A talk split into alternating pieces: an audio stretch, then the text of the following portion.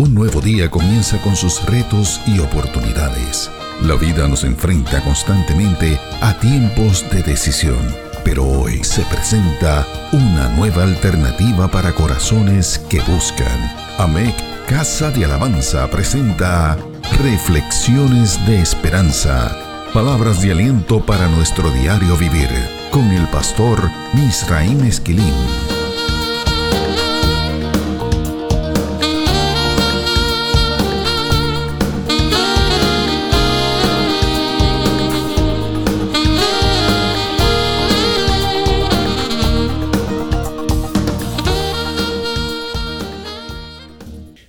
Dios te bendiga, te habla tu hermano y amigo el pastor Misraim Esquilín. La situación que vivimos a nivel mundial nos ha obligado a buscar respuestas para muchas preguntas. Una de ellas, ¿qué hacer cuando no sabemos lo que hay que hacer? En nuestra reflexión anterior nos detuvimos para analizar el capítulo 11 del Evangelio de Juan, buscando encontrar a Dios en medio de esta crisis asegurarle al corazón y al alma que Dios siempre está presente, aunque nosotros no lo sintamos. En esta ocasión, quiero invitarte para que respondamos esa pregunta dando gracias.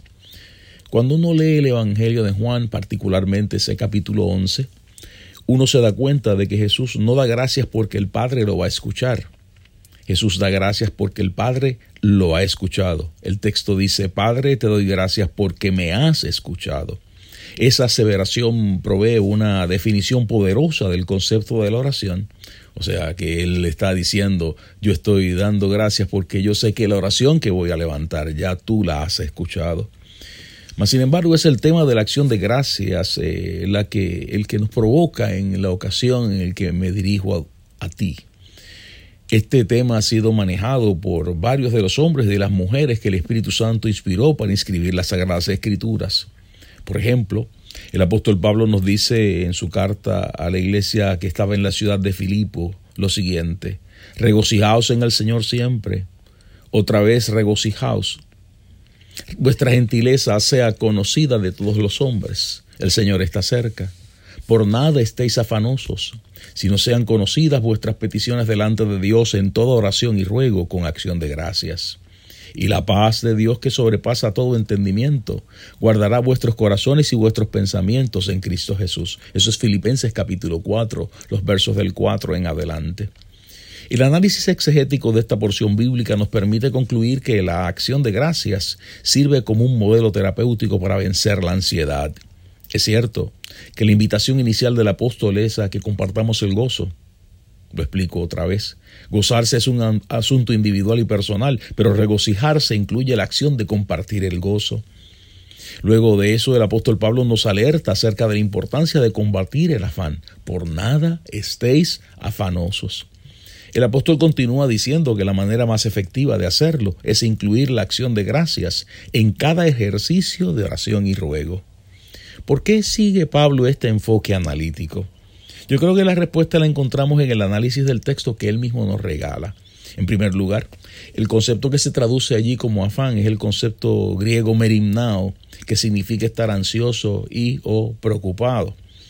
Pero ese concepto proviene de dos vocablos griegos, medizo y mesos, que significan fragmentación, división, ausencia de unidad, o sea que el afán es el resultado de un pensamiento fragmentado y que ha sido fragmentado por muchos temas o problemas que manejamos. Es aquí que la acción de gracia se hace vital.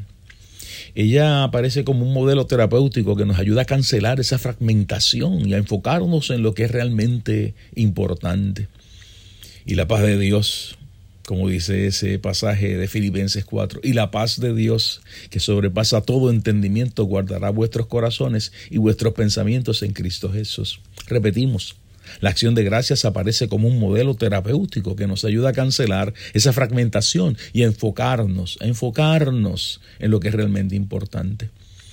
El concepto de acción de gracias es la traducción del vocablo griego Eucaristías, que es el mismo que utilizamos para identificar la cena del Señor. O sea, la liturgia que nos lleva a proclamar y a recordar la presencia de la gracia, la misericordia y el amor salvador de Dios en su Hijo Cristo Jesús hasta que Él regrese por nosotros en esos benditos elementos del pan y del jugo de la vid. Gracias en griego es Eucaristos. Eh, y es cierto que no existe un vocablo hebreo que sea similar a este concepto griego, más sin embargo, los más parecidos son el vocablo hebreo todá, que significa dar gracias a Dios y que incluye levantar las manos, y el vocablo yadá, que significa levantar las manos para dar gracias a Dios y adorarle. Ahora, señalo que estas acciones de gracias no incluyen dar ofrendas. La ofrenda de acción de gracias es otro concepto. O sea que la acción de gracias que se expone aquí no permite que se le añadan ofrendas de tipo alguno. Como dicen algunos de los tratados de teología sistemática, this thanksgiving is inward veneration, not material offering. Las razones teológicas que sustentan todo esto, que la acción de gracias sea una acción eh, tan poderosa, es que es voluntaria. Mire, la oración y la alabanza pueden ser provocadas y dirigidas por el Espíritu Santo de Dios. Así lo dice Zacarías 12, Romanos 8 y Mateo 21. En cambio, la acción de gracias es un ejercicio completamente voluntario. O sea que es de las pocas cosas que tú y yo podemos decidir ofrecer voluntariamente al Señor. Al mismo tiempo, sabemos que la invitación de otros pasajes en la palabra es que cuando damos gracias, la presencia de Dios llenaba el templo. Así aparece en Segunda de Crónicas capítulo 5, los versos del 11 en adelante. Y la invitación del salmista en el Salmo 100 es que entremos por el santuario donde estemos adorando a Dios con acción de gracias. Pablo añade en sus expresiones acerca de la acción de gracias que hay un interlocutor, un intermediario para estas. Es que hay que dar gracias en medio de todo por medio de Jesucristo. Eso lo dice en Colosenses 3 y en Romanos 1. Además, que dar gracias en todo es la voluntad de Dios. ¿Cómo opera esto? ¿Cómo opera esto? Alguien me preguntó algunos años atrás acerca de cómo opera la acción de gracias de manera terapéutica. Y yo le dije que la primera de ellas es que la acción de gracias nos permite experimentar y validar la presencia de Dios. ¿Recuerda esta expresión del salmista? Gracias te damos, oh Dios, gracias te damos, pues cercano está tu nombre. Los hombres cuentan tus maravillas. Salmo 75. Se desprende de esa lectura que dar gracias nos permite experimentar lo que sucede cuando invocamos la presencia de Dios y validar que su nombre está cercano. Saber que el nombre de Dios está cerca incluye que Él es Yahvé Jireh, el Dios que provee que Yahvé Shalom está cerca, el Dios de paz, que Yahvé Nisi, el que levanta nuestra bandera, está cerca, que el anciano de días está cerca, que el león de la tribu de Judá está cerca, que la estrella de la mañana está cerca, que la rosa de Sarón está cerca. Saber que el nombre de Dios está cerca incluye que el alfa y el omega están, está cerca, que el rey de reyes está cerca, que la roca inconmovible de los siglos está cerca, que nuestro Señor está cerca. Cuando damos gracias, podemos experimentar y validar la presencia de Dios. En segundo lugar, dar gracias activa el poder de Dios. En el Evangelio vemos que Jesús da gracias antes de muchos de los milagros que él hizo. En Mateo 15, Mateo 8 y en Juan, 10, Juan 6, él da gracias antes de que se multipliquen los panes y los peces. Encontramos que Jesús bendice esos eh, alimentos con una palabra griega llamada elogeo, eulogeo, que también puede ser traducido como acción de, gracias.